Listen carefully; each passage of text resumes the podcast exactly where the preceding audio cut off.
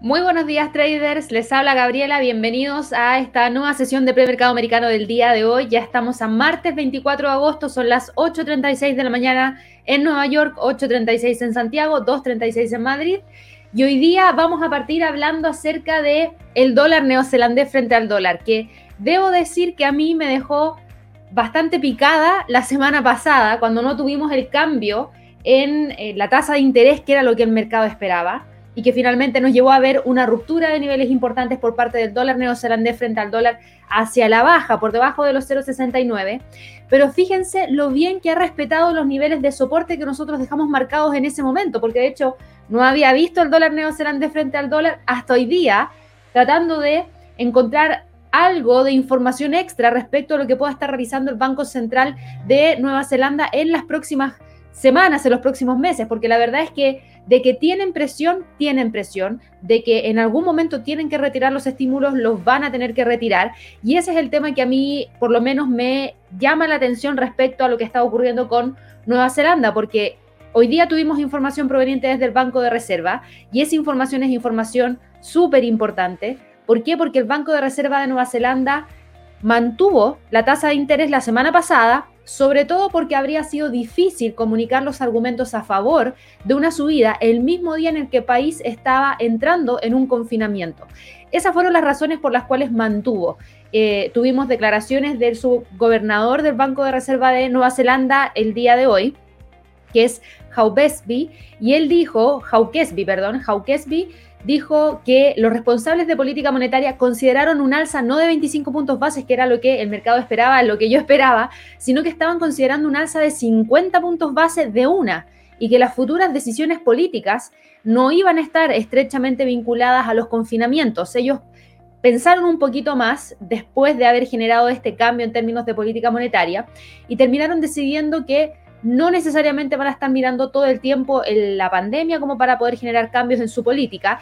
fue, estos fueron perdón, comentarios que se entregaron en una entrevista con, con Bloomberg y que contribuyeron a que el dólar neozelandés hoy día se moviera hacia el alza más de 0,86% frente al dólar y que recupere prácticamente gran parte del terreno que perdió durante la decisión de política monetaria, porque esta caída que ustedes están viendo del 17, de 1,4%, no tiene absolutamente nada que ver con la decisión de política monetaria, por el contrario, el movimiento bajista vino el día 18, con las caídas el día 19, cuando el precio llegó muy cerquita de los 0,68, ahí se detuvo, ahora empezó con la corrección, aquí habíamos hablado de un patrón que está en ese video, parte 1 de patrones de vela en el canal de YouTube, así que vayan a revisarlo porque ahí les explico qué significa este patrón, pero ya lo estábamos viendo en donde podíamos tener una eventual reversión que finalmente vino acompañada de qué? De un fundamental que apoyó a que el precio se moviera con mayor fuerza hacia el alza. ¿Por qué? Porque él mencionó también que eh, no se trataba tanto del virus que les impidiera hacerlo. Esa no fue la razón por la cual mantuvieron la tasa de interés, no fue eso, fue más bien el momento, el timing en el que iban a comunicar la medida de política monetaria y al mismo tiempo tener esta, este anuncio de confinamiento. Entonces era mucha información al mismo tiempo que iba a generar mayor fluctuación dentro del mercado y un movimiento de 50 puntos base estaba definitivamente sobre la mesa en términos de las opciones que consideraban de manera activa. Así que ojo, porque en la próxima reunión de política monetaria, dadas estas declaraciones y dado que había una alta probabilidad de ver un cambio en política monetaria la semana pasada, que fue por un tema puntual que no ocurrió, esto aumenta las probabilidades de que en la próxima reunión de política monetaria el Banco de Reserva de Nueva Zelanda sí siga por la línea que venía y sí genere algún movimiento de cambio, como por ejemplo 50 puntos base, que no sería loco porque el Banco de Reserva de Nueva Zelanda ya ha generado cambios en términos de tasas de interés de 50 puntos bases antes en la historia, así que no sería algo nuevo para el banco. Así que vamos a ver si es que efectivamente se va a generar o no esta actualización en la tasa, pero vamos a tener que esperar y ver que efectivamente eh, se dé. Ahora, claramente aumentaron las eh, probabilidades de ver un cambio en la tasa de interés y de hecho pasamos ahora a una probabilidad mucho más alta en cuanto a ver la variación en la próxima reunión. Niveles para hoy día para el dólar neozelandés frente al dólar. No es usual que parta con Forex, pero hoy día sí que era importante esta noticia para el dólar neozelandés frente al, frente al dólar y va en búsqueda de los 0,6960. Yo creo que ese es el techo que podría tener para las próximas horas. Si miramos el gráfico de una hora, ¿Hay pendiente alcista? Claro que hay pendiente alcista. Tenemos esta línea de tendencia hacia el alza que va súper bien. La vela que se está generando ahora demuestra que puede continuar subiendo, sí, pero va a llegar a un nivel como es el nivel de los 0,69600, doble cero, que el precio podría tratar de respetar. Recién ahora está tratando de generar la ruptura por sobre los 0,6950. Y yo creo que en ese sentido es incluso más importante dejar los 0,6950 como nivel de precio cierre para esta jornada. Es decir, si el precio logra cerrar sobre los 0,6950, con mayor razón abre el camino para recuperar gran parte de lo que había perdido antes, antes de la noticia del Banco de Reserva de Nueva Zelanda, que fue cuando tuvimos esa gran alza por parte del dólar que llevó a esta caída de más de un 1,4% durante el día 16 de agosto. ¿Va con fuerza? Va con fuerza. ¿Tenemos fundamentales para el resto de la jornada? Sí. Para Estados Unidos tenemos un dato a las 10 de la mañana, ventas de viviendas nuevas que podría generar movimientos dentro del dólar y podría, por consecuencia, también generar movimientos dentro del dólar neozelandés. Fíjense que ahí está tratando de romper los 0,6950. Ojo, porque desde ahí el precio podría buscar los 0,6960 y en extensión los 0,6980. Por eso lo destaco hoy día. Aparte de esto, ¿tenemos otras noticias?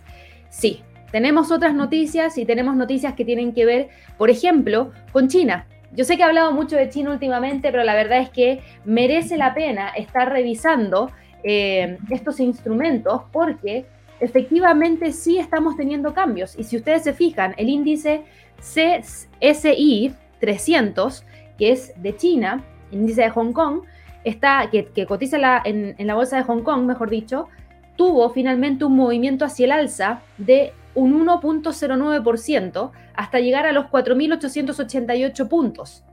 Y esto, junto con el índice de Shanghai, que ganaba un 1,1% hasta los 3.514 puntos, son los que han liderado la recuperación dentro de la bolsa en China. Las acciones en China estaban ampliando sus ganancias el día de hoy, lideradas por los sectores de, de recursos, sí, y también el sector de licores. ¿Después de qué? Después de que el Banco Central de China se comprometiera a estabilizar la oferta y el crédito y aumentar el apoyo monetario a las pequeñas empresas y a la economía. Así que por lo mismo tuvimos un impulso hacia el alza por parte de estos dos índices y tuvimos también un movimiento importante principalmente en el sector, como les mencionaba, de los licores, de los recursos. El jefe del Banco Central de China eh, dijo hoy día, en realidad durante la tarde del día de ayer, que la política monetaria debería aumentar el apoyo crediticio a la economía real, especialmente a las pequeñas y medianas empresas, y mejorar la estabilidad del crecimiento total del crédito. Mencionó que a corto plazo las incertidumbres políticas todavía podían frenar el apetito al riesgo del capital extranjero eh, y obviamente se necesita un poquito más de apoyo como para poder eliminar un poco ese ruido dentro del mercado. Tuvimos acciones que se estaban moviendo hacia el alza, sobre todo en esos sectores que yo les mencioné, pero todavía este índice, que es el CSI 300 de China, sigue con tendencia bajista. Recién estaríamos viendo que estaría tratando de generar una ruptura de esa línea de tendencia hacia la baja de más corto plazo en base a los máximos del 11 de agosto. Así que yo creo que por lo menos para quienes siguen este índice, un punto súper importante en cuanto a resistencia estaría en torno a los 4.900, que sería uno de los niveles en los cuales el precio podría tratar de detenerse. Eso lo hizo hoy día. La gran pregunta es ver si es que efectivamente lo hace durante la jornada de trading de mañana o logra despegar hacia los 5.000 o los 5.070 en extensión. Pero de que sigue con tendencia bajista, sigue con tendencia bajista. Ahora, ¿este sentimiento se traslada hacia otra bolsa? Sí, hacia la bolsa en Japón, en donde tenemos un movimiento hacia el alza por parte del Nikkei de 0,26%. ¿Era mejor el movimiento? Claro que sí, era mejor. El precio estaba con un movimiento hacia el alza que nos llevó a un máximo en 27.621 puntos, pero rápidamente corrigió y nos dejó cotizando en 27.692, 27.700, perdón, 27.698 ahora, 27.698, que es eh, en realidad no ahora, porque esto es cotización de postmercado, este índice ya está cerrado, la bolsa de Japón ya está cerrada, esto es porque es un contrato por diferencia. Así que quedó por debajo de los 27.700, de todas maneras como precio de cierre, y viendo la posibilidad de si es que logra o no continuar con el alza hacia los 28.000. ¿Podríamos haber tenido una recuperación mayor? Sí, pero hubo algo que estuvo mermando el movimiento y el sentimiento dentro del mercado, y eso es algo que hemos visto dentro de la bolsa en Europa y dentro del premercado en Estados Unidos, porque si bien teníamos esta fuerte recuperación por parte de China, la verdad es que no hemos tenido un movimiento tan potente como el que habíamos visto para China por parte de otras bolsas. ¿Por qué? Porque también hemos tenido, por ejemplo, temas que han estado generando mucha incertidumbre. Y aquí es lo que voy con esto. Hablé de China recién, hablé del CSI 300, hablé del índice de Shanghai que cerraron hacia el alza, pero hay una empresa en China que no lo está pasando para nada bien y eso es Telecom. Telecom estuvo con un movimiento bastante importante hacia la baja. Telecom Corporation, que estoy tratando de buscarla acá. A ver si la alcanzamos a revisar.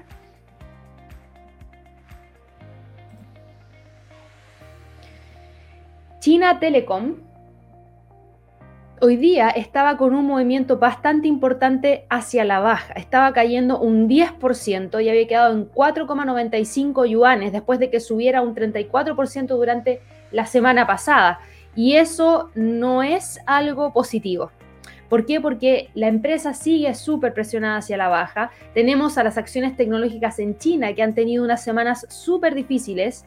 ¿Por qué? Porque las autoridades han tenido el sector en el punto de mira y esa eh, venta sí tuvo un respiro, porque si ustedes se fijan, Telecom, China Telecom, estuvo hoy día con un movimiento bajista, pero que rápidamente recuperó y terminó con un movimiento de cierre de 2,19%. Si vamos a mirar por ejemplo, el Hang Seng, que es otro de los principales instrumentos que también uno sigue cuando quiere tener un poquito más de idea respecto a lo que estaba pasando con las bolsas en China. Fíjense, el Hang Seng hoy día cerró con un alza de más de 2,46%.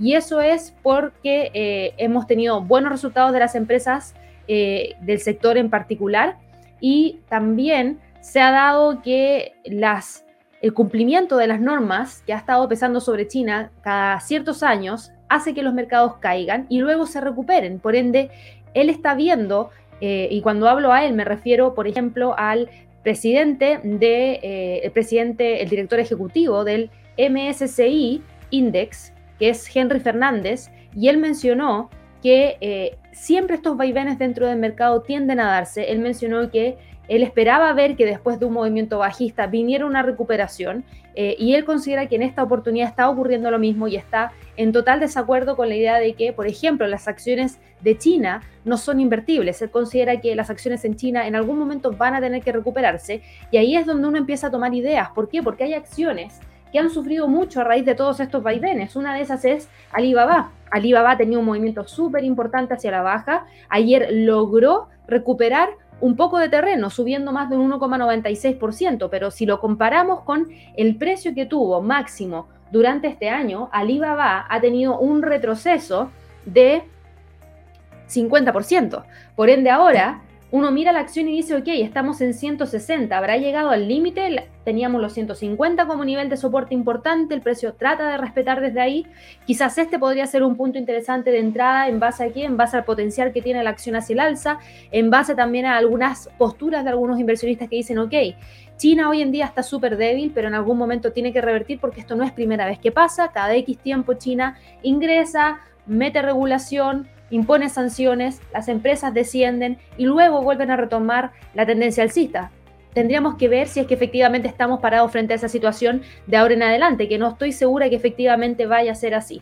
Pero bueno, quería mencionarlos porque efectivamente la recuperación vista en el Hang Seng, vista en ese SI 300 fue bastante importante, en el índice de Shanghai también, el Nikkei logró cerrar hacia el alza, pero hay otro sentimiento que también está generando un movimiento importante dentro de la bolsa. Tenemos al Eurostox con un movimiento bajista hoy día de 0,51%.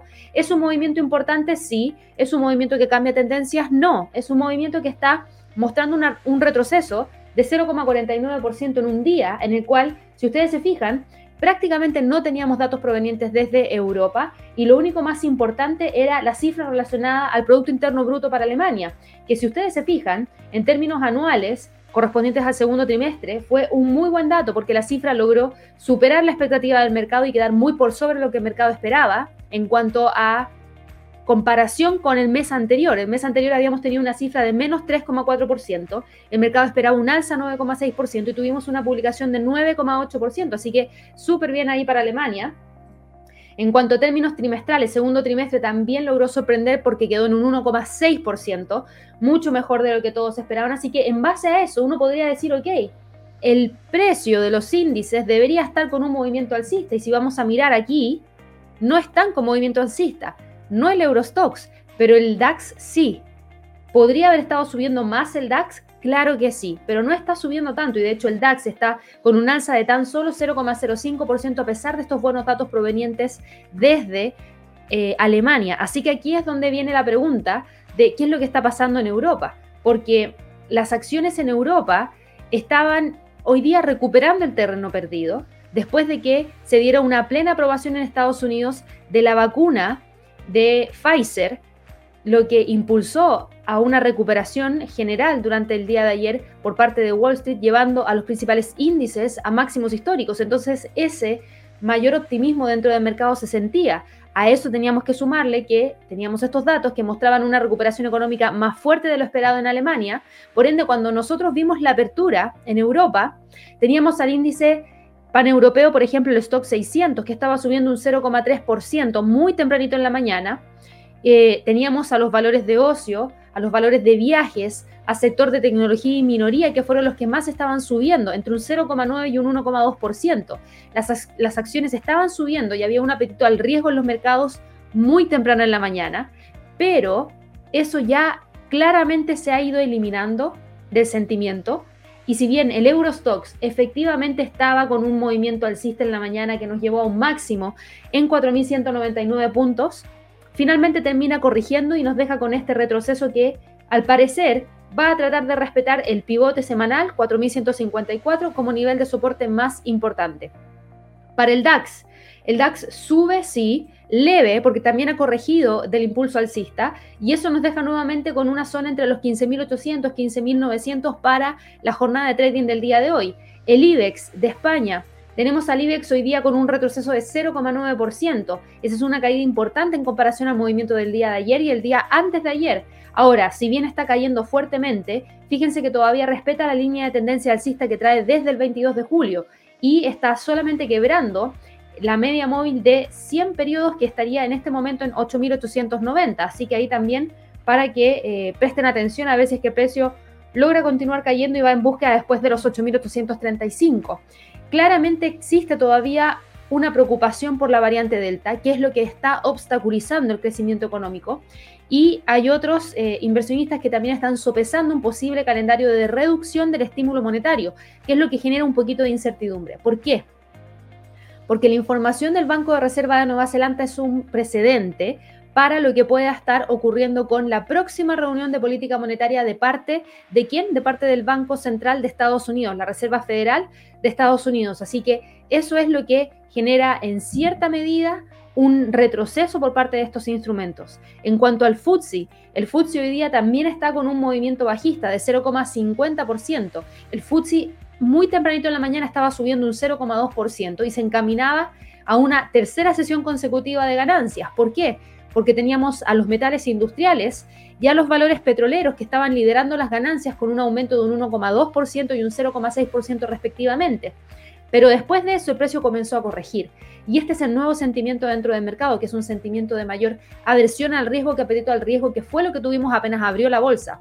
Por eso es importante no solamente quedarse con el sentimiento de premercado, porque el sentimiento de premercado puede variar, podríamos tener movimientos importantes por parte del instrumento durante la jornada, que fue lo que pasó hoy día en toda la bolsa europea, que partió súper bien y terminó corrigiendo bastante durante el resto de la jornada. Ahora, para el FTSE, sí hay que tener presente que tenemos, por ejemplo, una línea de tendencia bajista en base a los máximos del 18 de agosto, máximos del 23 de agosto y que el precio hoy en día está respetando. Así que, en términos de niveles importantes para esta jornada, Probablemente el precio se mantenga por debajo de los 7.120 y por sobre los 7.066 como niveles más importantes de soporte y resistencia.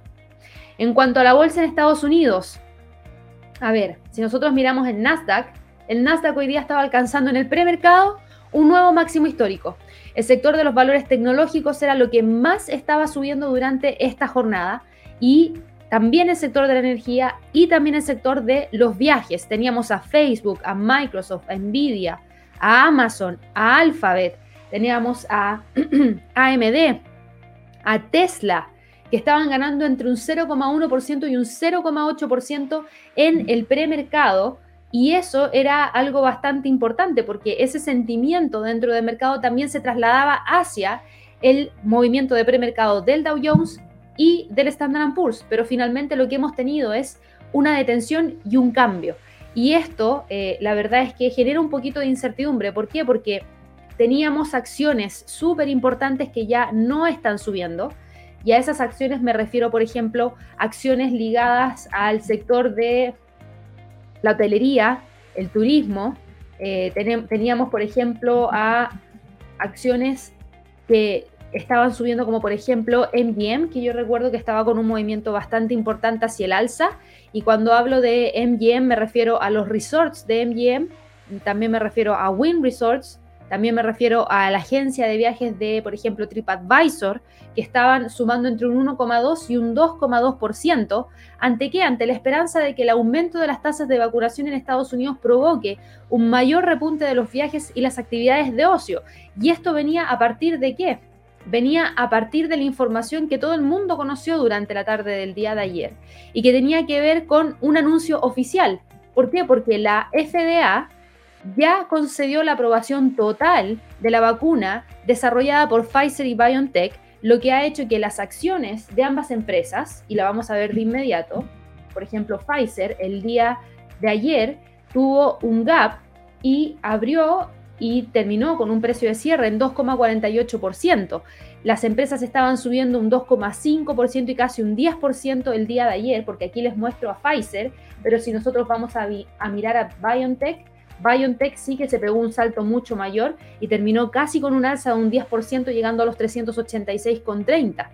La verdad es que esta noticia fue súper importante. ¿Por qué? Porque las acciones en su conjunto también estaban recibiendo un impulso de últimas noticias que podrían animar a más personas a vacunarse. ¿En qué sentido? Muchos creen que la aprobación va a crear un impulso mucho mayor en las tendencias de las vacunas, especialmente en aquellos estados y grupos de población que estaban rezagados. ¿Por qué? Porque muchos decían, no, esta vacuna es experimental y hasta que no la aprueben como uso definitivo, yo no me la voy a colocar, que es una opinión súper válida. Y eh, hay algunos que por lo mismo esperaron a que obtuviese esta aprobación para poder ir a vacunarse. Eso efectivamente podría ocurrir. La pregunta es qué tanto impacto tendrá. El tema está en que gran parte del mercado dice, hay un gran grupo que pensaba así. Entonces ahora con la aprobación final, probablemente haya muchas personas que vayan hacia los vacunatorios a colocarse la vacuna. La verdad es que esto, ¿qué es lo que significa? Esto significa que la vacuna de Pfizer BioNTech va a estar disponible en, el mercado eh, para la prevención del el virus en mayores de 16 años. Sin embargo, en virtud de la autorización de uso de emergencia, la vacuna va a seguir estando disponible para quienes tengan entre 12 y 15 años eh, como dosis adicional para determinadas personas con el sistema inmunitario deteriorado, perdón. Y eh, la verdad es que eso hace que tenga dos usos. Uno de manera final para todas las personas mayores de 16 años con dos dosis y luego un uso especial como emergencia para personas que están entre los 12 y los 15 años y una tercera dosis de refuerzo para aquellas personas que tengan un sistema inmunitario deteriorado. Así que interesante, eso generó movimientos importantes hacia el alza y es lo que estaba generando el mayor apetito al, riesgo, en donde veíamos algunas empresas que estaban con ese movimiento hacia el alza. Por ejemplo, si miramos las líneas de crucero, si miramos Royal Caribbean, ¿cómo le impacta esta noticia? Positivo. Ayer tuvo un salto de más de 2,61% y hoy día en el premercado sube más de 0,65%. Y destaco Royal Caribbean, ¿por qué? Porque está a punto de rompernos los 80,50, que era un nivel que teníamos marcado como el 23,6% de un retroceso de Fibonacci, en donde tenemos al precio probablemente tratando de quedar sobre la media móvil de 50, sobre la media móvil de 200, buscando próximos niveles. Esto podría significar, si es que llega a los 82 y ojalá rompa los 82,60, que le pone fin a la tendencia bajista que trae desde el 25 de febrero, así que bien ahí por Royal Caribbean. ¿Qué pasa con Carnival? Que también me preguntan mucho por esa línea de cruceros. Carnival está hoy día, ayer tuvo un movimiento importante hacia el alza, ayer subió más de 3,96% y hoy día sube más de un 1,31%, y eso nos deja con el precio de este instrumento cotizando en 23 dólares con 13 centavos. Ya le puso fin a la línea de tendencia bajista, pero todavía está alejado de la media móvil de 200 y de 50, a diferencia de Royal Caribbean, que está justo ahí. Si miramos por otro lado a Norwegian, eh, está hoy día con un movimiento de premercado, ayer se pegó, perdón, un salto de 4,27%, hoy día sube más de un 1,30% y eso nos deja con la cotización en 24,96, casi los 25 dólares por acción. ¿Qué significa eso? Eso significa que está tratando de romper esta línea de tendencia bajista, si el precio abre en 25, efectivamente la rompe, que es la única línea de tendencia bajista que le va quedando a Norwegian, y desde ahí el precio podría tratar de ir a buscar esta zona en torno a los 26, la siguiente en torno a los 27 y tratar de recuperar terreno perdido hasta llegar a los máximos en torno a los 34. Esta es una noticia que el mercado del sector del turismo, como por ejemplo las líneas de crucero, como por ejemplo algunos resorts que yo les mencionaba, que en la mañana estaban con movimientos importantes hacia el alza, todavía se mantienen con esas alzas. Por ejemplo, MGM, que es uno de los más importantes, eh, MGM Resorts ayer tuvo un salto de más de 2,92% y hoy día sube más de un 1,16%, quedando muy cerquita de los 40 dólares por acción porque está en 39,98. ¿Y eso qué significa? Significa que el precio también está tratando de ponerle fin a una tendencia bajista, que es esta de acá, al quedar en torno a los 40.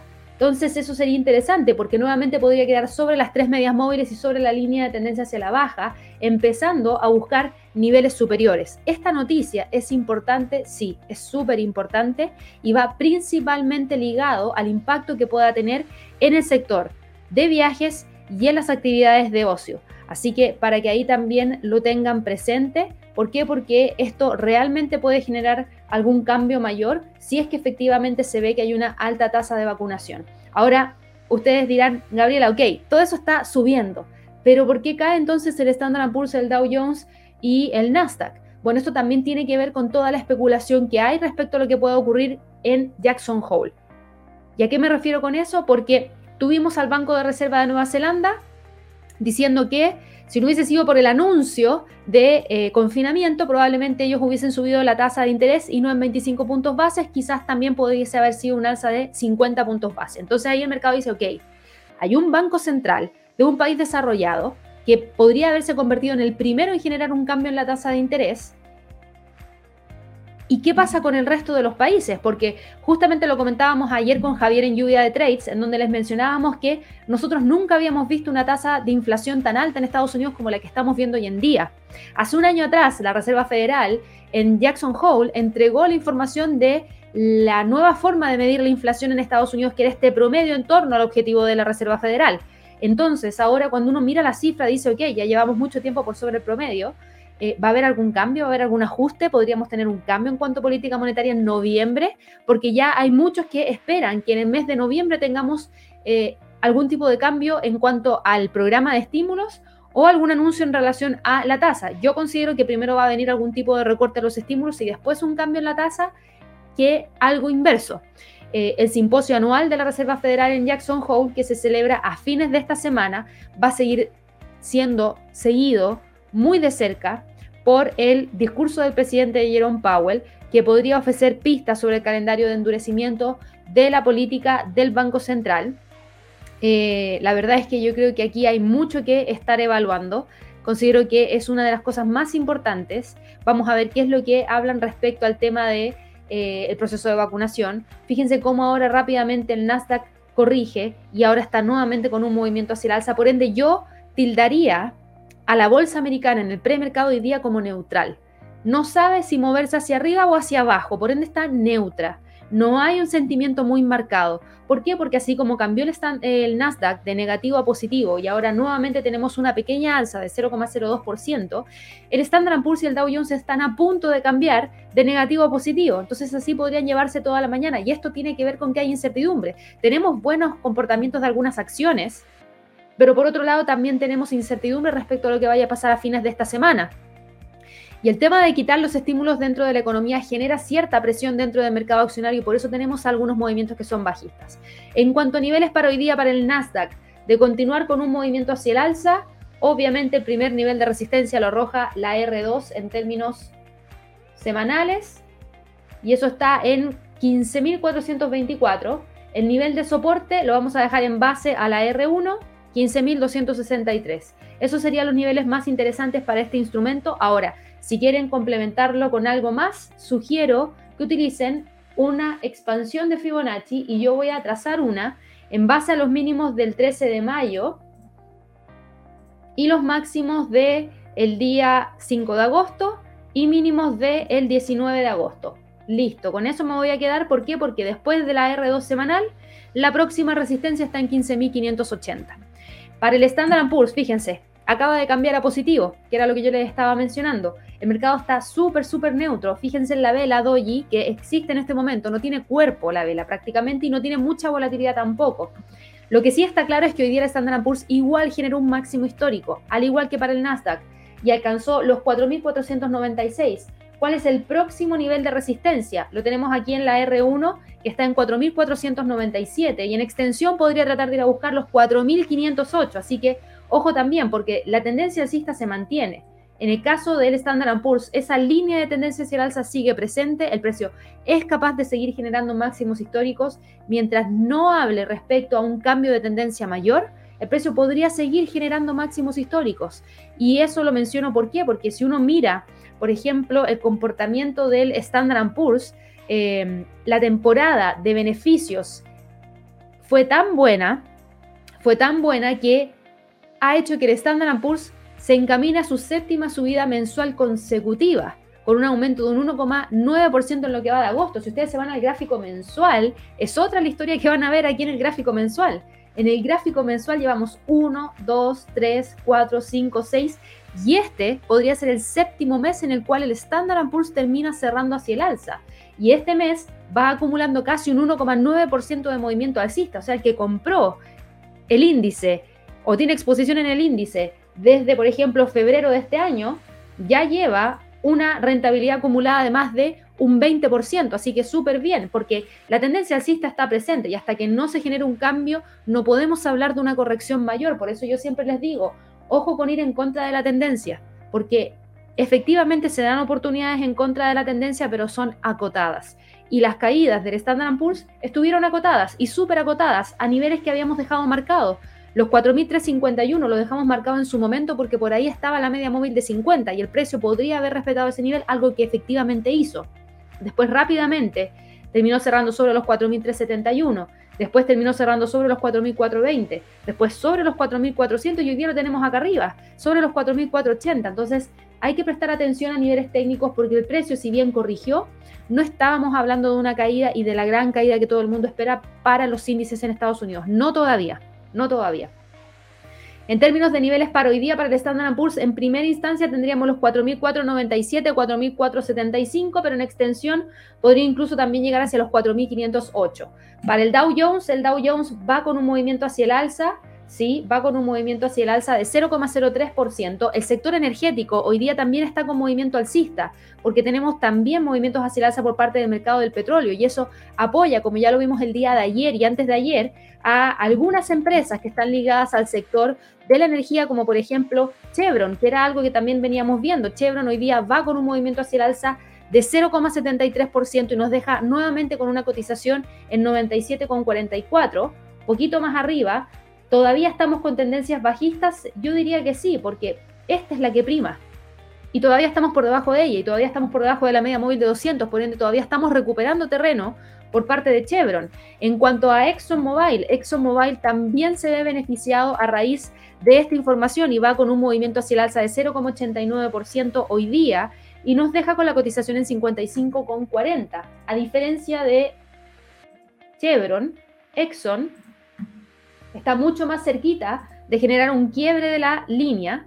¿Por qué? Porque tendría que cerrar en torno a los 57 dólares para poder quebrar la línea de tendencia bajista, confirmar quedar sobre el 23.6% del Fibonacci y tratar de ir a buscar las dos medias móviles que tienen como próximo nivel de resistencia. Hablo de estos instrumentos porque están dentro de la composición del Dow Jones y eso explica también el movimiento hacia el alza por parte de este instrumento, que si bien es una alza acotada, porque el precio Todavía no logra cerrar sobre los 35.400.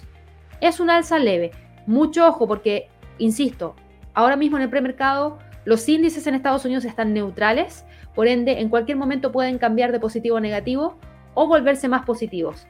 y está en este momento cotizando el Dow Jones en 35.400, por ende los niveles para hoy día estarían entre los 35.500 y los 35.300 como niveles más importantes. El Russell, por otro lado, eso es otra historia porque el Russell el día de ayer tuvo un movimiento hacia el alza de más de un 1,99%. Lo bueno del Russell es que ayer rompió una línea de tendencia bajista que traíamos y ahora estamos con esta segunda línea de tendencia hacia la baja que podría eventualmente romperse cuando el precio llega a los 2.223. Entonces ahí tenemos que también prestar un poquito más de atención a ver si es que efectivamente logra cerrar sobre esa zona. ¿Por qué? Porque si lo logra hacer, ya pasamos de una tendencia bajista a comenzar a ver signos en los cuales aquí incluso la media móvil de 50 podría revertir y cruzar a la media móvil de 100 hacia arriba entregando una nueva señal de compra. Así que mucha atención de los tres. Yo creo que el Russell es el que podría estar presentando una oportunidad dentro de estos próximos días, dado el comportamiento que hemos tenido, dado que está muy cerca de esta línea de tendencia bajista, dado que las medias móviles ahora se han separado y eventualmente, si es que el precio continúa con el alza, podría gatillarnos una señal de entrada al cruzar las medias móviles hacia arriba o al ver un cruce de la media móvil de 50 a la de 100 hacia arriba también. Así que ojo con el Russell. Para hoy día probablemente, si es que no hay mucha volatilidad, se queda entre los 2220 y los 2200. Ahora, ¿qué pasa con el mercado de eh, divisas? Tenemos al mercado de divisas hoy día con un pequeño retroceso por parte del dólar una caída de 0,08%. La caída más grande vino ayer tras las fuertes alzas dentro de la bolsa en Estados Unidos que nos generaron esa recuperación y el alcance de esos máximos históricos muy tempranito hoy día en la mañana por parte del Standard Poor's y por parte del Nasdaq. Y fíjense que ayer cerró el US dólar con una caída de 0,36%. Eh, tenemos en el mercado Forex al dólar manteniéndose, yo diría que estable hoy día, cerca del mínimo de cinco días de la sesión anterior. Los mercados parecen menos preocupados por la propagación de la variante Delta. Las divisas relacionadas con el riesgo se vieron más fortalecidas con el aumento de los precios de las materias primas, por ende, por ejemplo, el dólar canadiense está con un movimiento alcista, tenemos al dólar neozelandés con un movimiento alcista, al australiano frente al dólar con un movimiento alcista, eh, por ejemplo, a eh, otras divisas ligadas al sector de materias primas en donde el dólar se ve debilitado y por eso el dólar también está con un movimiento hacia la baja. El apetito al riesgo por los mercados mundiales en cuanto salió la noticia por parte de la FDA, que es la Administración de Alimentos y Medicamentos de Estados Unidos, eh, esa aprobación de la vacuna desarrollada por Pfizer y BioNTech es lo que ha generado este gran movimiento y este rebote del sector tecnológico en China que también contribuyó al sentimiento de mayor apetito al riesgo obviamente es lo que ha generado que haya flujos de capitales saliendo desde el dólar yéndose hacia el mercado accionario. Por ende, hoy día el precio está generando la ruptura de los 11,980. Como próximo nivel de soporte tenemos un nivel que se encuentra acá, que está en 11,960. Y de continuar con la caída, el próximo nivel estaría en los 11,920. Em, ¿Podría llegar a los 11,920? Hoy día yo creo que no, pero todo depende de un dato, que es este dato que se va a dar en 46 minutos más, donde el mercado espera conocer las ventas de viviendas nuevas, que es una buena métrica para saber en qué está el sector inmobiliario en Estados Unidos, que yo sé que les debo ese video, pero espero tenerlo esta semana publicado ahí dentro del canal de YouTube, hablando un poquito acerca de las tendencias del sector inmobiliario y en qué podemos estar fijándonos para poder invertir en eso, porque si es que tenemos un ritmo de recuperación interesante, el sector inmobiliario probablemente sea uno de los que más se beneficie también. Y por lo mismo, las ventas de viviendas nuevas hoy día es sumamente importante monitorearlo. El mercado espera que la cifra sea mejor que la lectura del mes pasado. El mes pasado fueron 676 mil. Ahora se espera que la cifra sea de 700 mil, así que vamos a ver si es que efectivamente se logra. Ahí podríamos tener variaciones dependiendo si el dato está muy alejado de lo que el mercado esperaba y eso podría repercutir directamente dentro del dólar también. Pero en este momento está bajista en este momento está tratando de romper los 11.980 y buscar los 11.961. Así que esa depreciación que tiene el dólar se ve aprovechada por parte del euro, que hoy día sube y sube 0,06%, todavía está presionado, porque si bien está quebrando, yo tengo aquí muchas líneas, y de hecho, ¿saben qué? Vamos a eliminar todas estas líneas, porque hay tanta información dentro del gráfico que yo creo que lo más importante que hay que tener dentro de este gráfico es esto. Esta es la línea más importante que hay que tener. Desde los máximos del primero de junio a los máximos del 3 de agosto hay una línea tendencia bajista, que es la que prima por sobre todas las cosas, por sobre todas esas líneas que yo tenía trazadas dentro del gráfico. Y hay otra cosa que también prima, que es esto, que espero que todos lo puedan ver, que es una especie de lateralidad en la cual el precio ha estado tratando de oscilar desde hace un tiempo ya.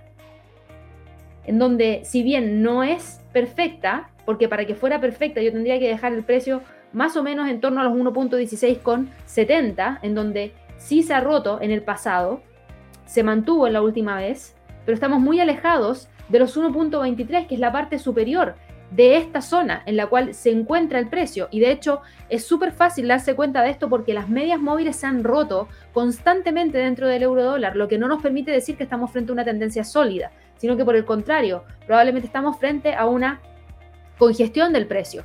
Y el alza del día de hoy se debe a la caída del dólar, pero si uno mira a largo plazo, ¿qué es más probable?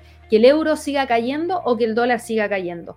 A mi punto de vista es que el euro siga cayendo. ¿Por qué? Porque a diferencia de Estados Unidos, la zona euro todavía no logra alcanzar una consistencia en la inflación y eso hace que se esté recuperando mucho más lento de lo que se está recuperando Estados Unidos. Por ende, ahí Estados Unidos podría liderar la recuperación y dejar un poquito de, detrás al euro y eso haría que el dólar se fortalezca mucho más que el euro. Así que por esa razón yo considero que la tendencia bajista debería tender a primar de hecho, el precio está por debajo de los 1.19, está por debajo de esta línea de tendencia hacia la baja, está por debajo de la media móvil de 50, 100 y 200, está por debajo de muchos indicadores técnicos. Lo único que le entrega un sesgo alcista hoy día es el pivote en términos semanales, que está en los 1.17 con 19. Y ahí el precio está tratando de quedarse. Sí, efectivamente está rompiendo los 1.1750, se los doy, porque lo está haciendo, no es mentira. Pero también tiene que considerar que después tienen los 1.18 tienen que considerar que el precio todavía está por debajo de la línea de tendencia bajista y tienen que considerar que ni siquiera ha logrado llegar todavía a los 1.17 con 80, eh, que es la resistencia más cercana. Así que el alza está, pero está acotada y está súper acotada. Yo voy a trazar también aquí un retroceso de Fibonacci desde el máximo que tuvimos el 25 de mayo, los mínimos que tuvimos durante el 20 de agosto y fíjense cómo el primer nivel de este retroceso coincide con los 1.18. Así que esa es nuestra resistencia más relevante.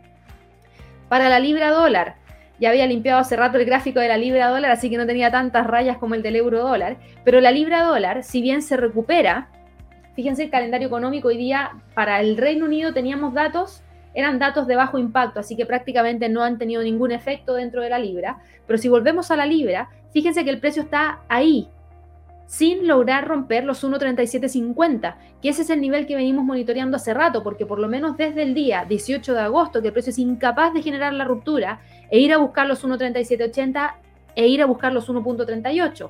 Las líneas de tendencia bajista siguen súper presentes, por ende seguimos teniendo tendencia hacia la baja por parte de este instrumento. Y si bien hoy día se recupera, fíjense la gran cantidad de mecha que tiene en la parte superior, que claramente demuestra que hay un gran rechazo del alza y eso obviamente que limita la continuidad de poder ver continuidad de movimiento alcista por parte de este instrumento. El dólar yen cae.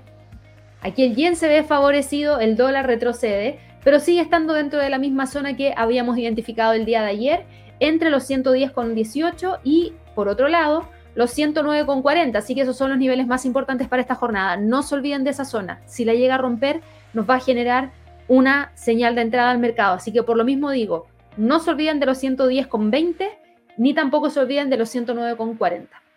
¿Qué pasa con el mercado de las criptos? Las criptos es otra historia, porque ayer venían súper bien con movimientos alcistas que nos dejaban, por ejemplo, con el Bitcoin muy cerquita de los 50.000, en algunos momentos rompiendo los 50.000, pero hoy día nuevamente vuelve a retroceder. ¿Es un retroceso importante? No, no es un retroceso importante. El precio tan solo cae 0,81%, algo que yo considero que para estos instrumentos en realidad para las criptos es prácticamente nada. Es una corrección, es poca volatilidad, es poco movimiento, es poco de todo.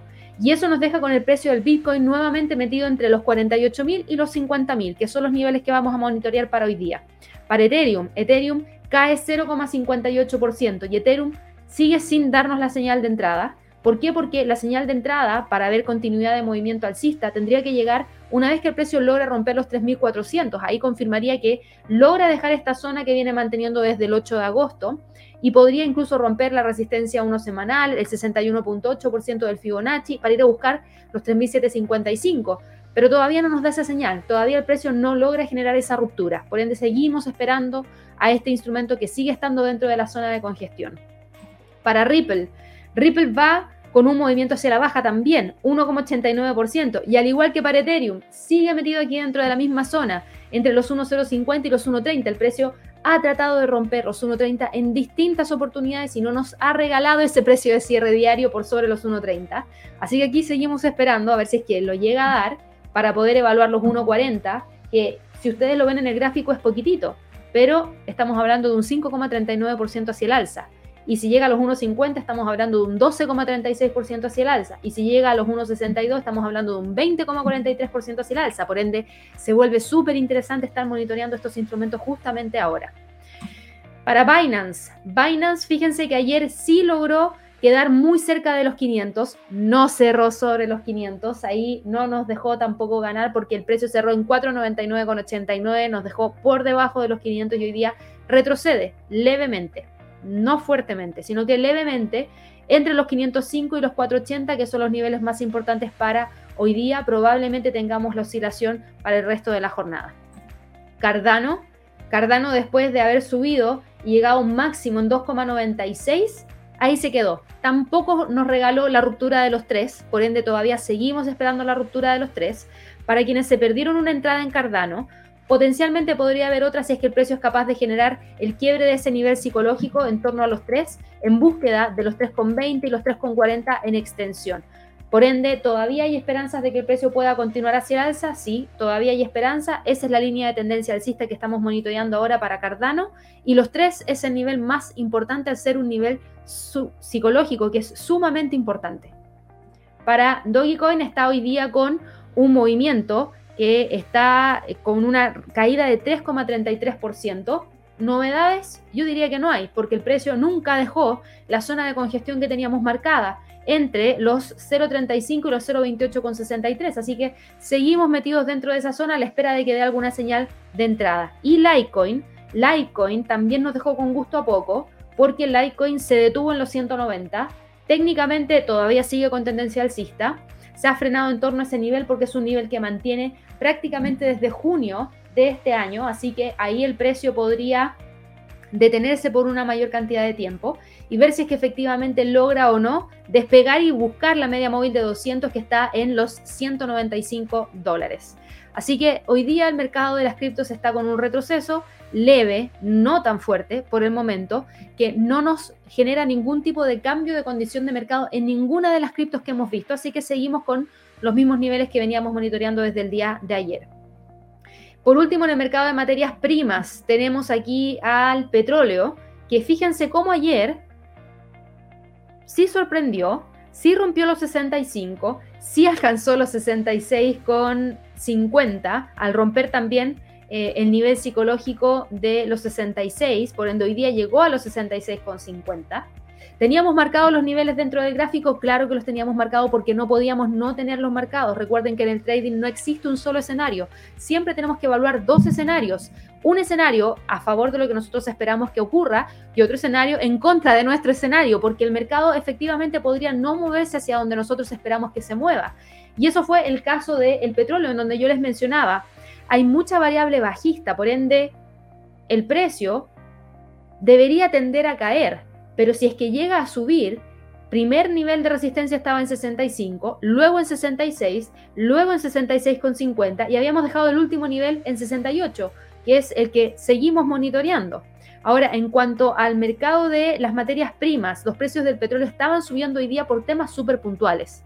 Por un lado tenemos a México que sufrió una gran interrupción de producción y eso unido con los reguladores estadounidenses emitiendo su primera aprobación completa para una vacuna para hacerle frente a la pandemia, es lo que finalmente genera este mayor optimismo y este movimiento hacia el alza por parte del instrumento en base a que ahora podría aumentar la cantidad de personas vacunadas a nivel mundial y eso podría generar que nuevamente se reactive la movilidad demandando más petróleo. Así que por lo mismo hoy día teníamos al WTI y al Brent subiendo. En el caso del WTI sube más de un 1,62% y cotiza en este momento en 66 dólares con 58 centavos. Tenemos el tema de México. Cuando ustedes preguntan o, o se preguntan por qué hay una paralización en la producción proveniente desde México, bueno, el domingo hubo un incendio en una plataforma petrolífera frente a las costas de México que provocó la muerte de cinco trabajadores y la interrupción de la producción de 421 mil barriles diarios, que es aproximadamente una cuarta parte de la producción total del país, por ende no es menor.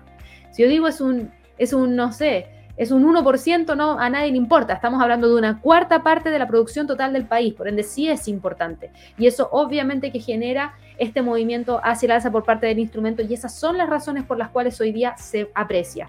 De continuar con el alza y romper los 67, el próximo nivel por lejos está en 68. Y el oro, el oro eh, se mantiene, yo diría que estable. ¿Por qué? Porque ayer el precio logró cerrar efectivamente sobre los 1800, logró dejar esta zona de congestión Hoy día el precio sube hacia los 1810, que yo lo había dejado marcado ayer como el siguiente nivel en el escenario de que continuara hacia el alza, porque iba a ser uno de los niveles más respetados, porque tenemos dos medias móviles que convergen en los 1810, la de 100 y la de 200. Por ende, era muy probable que el precio se detuviera dentro de esa zona. Y es lo que efectivamente está haciendo hoy día. Hoy día toma ventaja de la debilidad del dólar pero se frena en los 1810. Entonces, la gran pregunta que tenemos hoy día es ver si es que efectivamente se mantiene con un precio de cierre dentro de esa zona, que es lo que le podría dar el puntapié para que, por ejemplo, mañana, si es que el dólar sigue depreciándose, logre continuar con la subida hacia los 1819 y luego de eso busque los 1830, que es el nivel de resistencia que tenemos marcado en base a la acción del precio anterior. Yo creo que hoy día va a ser un punto en el cual probablemente tengamos al precio detenido y moviéndose dentro de esos 1810, 1800 para ver si es que mañana ya logra despegar. Así que bueno, con eso ya terminamos la revisión de los mercados hoy día. Hemos tenido harta información, eh, mezclado de todo un poquitito y quizás me he alargado más de la cuenta, pero espero que hayan obtenido toda la información que requerían obtener en este premercado y ahora voy a pasar a la sección de preguntas. Eso sí, antes de pasar a la sección de preguntas, no se olviden de suscribirse a nuestro canal de YouTube de inversiones y trading. Recuerden darle clic a la campanita de notificaciones para recibir una alerta cada vez que subamos algo al canal. Javier estuvo subiendo algo durante el fin de semana. Eso no lo habíamos hecho antes, así que si no tenían marcada la campanita de notificaciones probablemente no se dieron ni cuenta háganlo para que así cada vez que subamos algo de material les llegue la notificación. Y también recuerden regalarnos un me gusta que nos ayuda bastante. Ojalá llegáramos un día a tener más de 400 me gusta en el premercado americano, sería ideal. No cuesta tanto, es solamente un clic, así que se lo agradecemos mucho y esperemos que podamos tener pronto esos 400 likes en algún video de premercado.